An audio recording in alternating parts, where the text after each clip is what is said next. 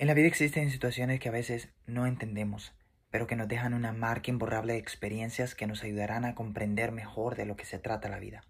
Así que acompañados de una taza de café, disfrutemos de este viaje que es la vida. Soy Gerson y bienvenidos a mi podcast.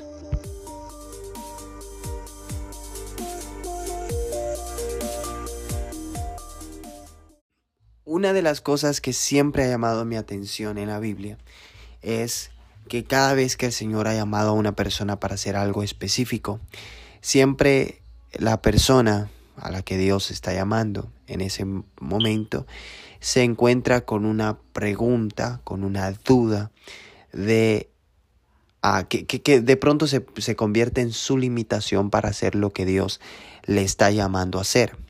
Tal es el caso de Jeremías.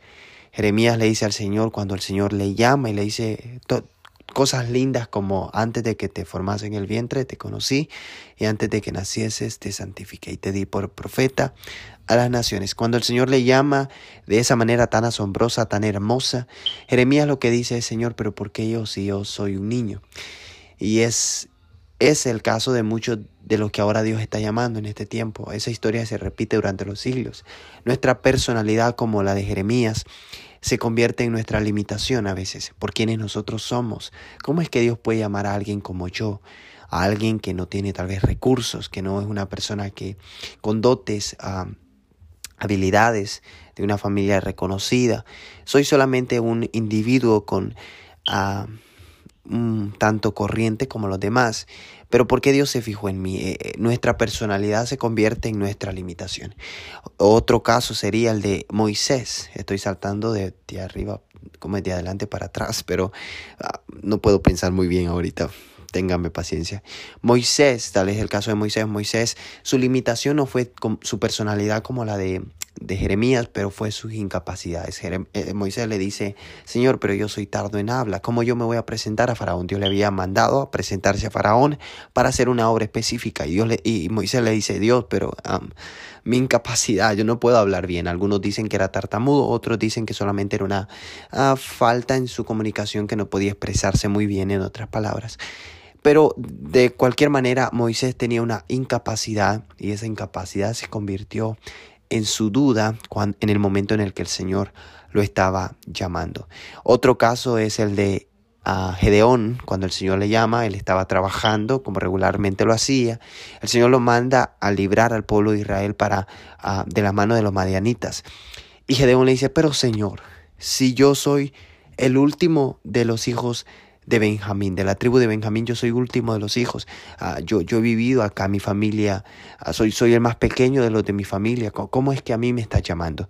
A veces nuestro entorno, en lo que nosotros hemos sido criados, en el lugar en el que hemos sido criados, se convierte también en nuestra limitación. El Señor dijo de que no hay profeta sin honra, sino en su propia casa. A veces nuestro entorno, las personas con las que nos rodeamos, las personas con las que nos encontramos, también se convierten en esa en ese obstáculo en el momento en el que el Señor nos está llamando.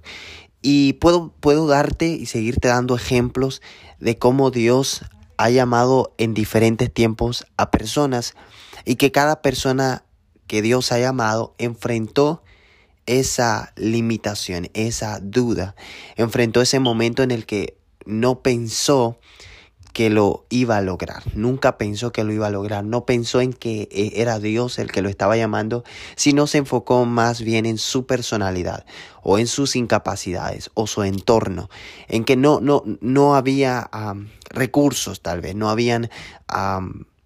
no había manera en cómo Dios podía usar su entorno, su personalidad o sus incapacidades para ser usadas para algo específico en la obra de Dios. Entonces, cuando nosotros nos encontramos en ese llamado de Dios, la mayoría de, nosotros vamos a enfrentar esa duda. No duda en que Dios lo pueda hacer. No creo que ese sea tu caso. Y si ese es tu caso, entonces es un problema aún mayor. Pero cuando nosotros dudamos de nosotros mismos, de que somos incapaces de, de poder lograrlo, eso en cierta manera es bueno porque es, eso es una característica o es algo que apunta, es un indicio que tú realmente no estás confiando en ti mismo, en tu propia, en tu propia opinión, en tu propia perspectiva. No tienes un alto concepto de ti mismo el que deberías de tener. Pero el problema es que cuando convertimos en nuestras ah, limitaciones o incapacidades o entorno o nuestra propia personalidad, cuando la convertimos en, nuestra, ah, en, nuestra, en nuestro obstáculo para hacer la voluntad de Dios. Cuando decidimos cerrarnos a no hacer la voluntad de Dios por quienes somos, por cómo vivimos o por nuestras incapacidades. Cuando decidimos hacer de eso nuestra mayor o nuestro mayor enemigo para no cumplir la voluntad de Dios, nuestra mejor excusa para no cumplir la voluntad de Dios. Entonces, es allí donde proviene el error, es de allí donde proviene uh, nuestras nuestros fracasos, porque realmente cuando sabemos depender de Dios, no depende de nosotros, es de Dios. Y puedo decirte esto, creo que ah, a veces uso esta plataforma para abrir mi corazón y voy a abrirlo ahora mismo también. Me he encontrado en ciertos, en ciertos momentos en los que Dios me ha llamado a hacer algo específico. Dios me ha dicho, esto es lo que tienes que hacer. Me lo ha hecho sentir por alguien, por algo. Y, y en, en, en el momento yo nunca digo no. En el momento me emociono y digo sí, lo voy a hacer. Pero luego viene esa duda, tras sí. O sea, tal vez momentos después, días después, segundos, horas después, vienen eh, las dudas como, ¿será que lo vas a lograr? ¿Será que vas a poder hacerlo? Y esa es mi historia. Algunos creen que soy valiente al decir que sí, al decir sí, sí, sí a todo. Pero no es que sea valiente, es que quiero hacer la voluntad de Dios. Por un lado quiero hacer la voluntad de Dios. Por otro lado estoy batallando con la duda todavía. Y es ahí donde mi, mi llamado con la duda se enfrentan entre sí. Y dependiendo de qué es lo que tú más alimentes, es lo que va a determinar qué es lo que va a ganar. Si el llamado de Dios, si tú decides creer, al llamado de Dios, al llamado que Dios ha hecho en tu vida. Si tú decides creer, tú vas a cumplir lo que Dios ha querido que tú cumplas. Pero si tú decides cerrarte y decir no voy a hacer la voluntad de Dios porque no soy capaz, porque mi entorno me, me presiona, no, no vengo de un lugar de recursos, o si decides que tus propias incapacidades o debilidades se conviertan en ese obstáculo, es precisamente eso lo que el problema que he venido hablando los últimos seis minutos o cuatro minutos de este programa. Y lo que quiero dejarte más que nada es un consejo, ¿no? Que cuando Dios te llame a hacer algo específico, no mires tu entorno, porque de ahí no va a salir las herramientas. No mires tu, tu personalidad, porque no es de ti que, que, que va a depender que lo logres o no.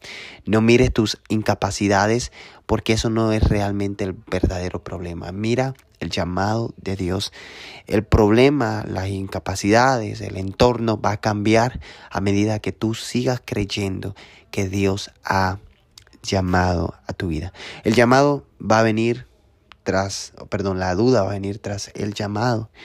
Y nosotros tenemos que saber manejar la duda y creer en el llamado de Dios a nuestras vidas. Si tú estás enfrentando de pronto la duda a tu vida, si tú estás enfrentando el hecho de que no lo vas a lograr, comienza a creer no en tus propias en tu propia personalidad, no en tu entorno y no en tus incapacidades, comienza a creer en el llamado de Dios. Y es precisamente ese el momento en el que vas a lograr vencer y vas a lograr cumplir con lo que Dios quiere de ti en esta tierra. Este es mi consejo. miércoles 3, creo, de mayo. Dios les bendiga y espero crean o salgan creyendo de este podcast en el llamado de Dios. Y si puedes compartirlo, me ayudaría mucho. Gracias por compartirlo, lo que lo están compartiendo. Gracias, de verdad. El Señor es bueno y estoy viendo que más personas de otros lados nos están llegando. Si quieres que hable de algo específico, de algún tema que ahora se esté viendo, puedo hacerlo también. Mándame mensaje, soy Gerson Araujo y esto fue Vida Café.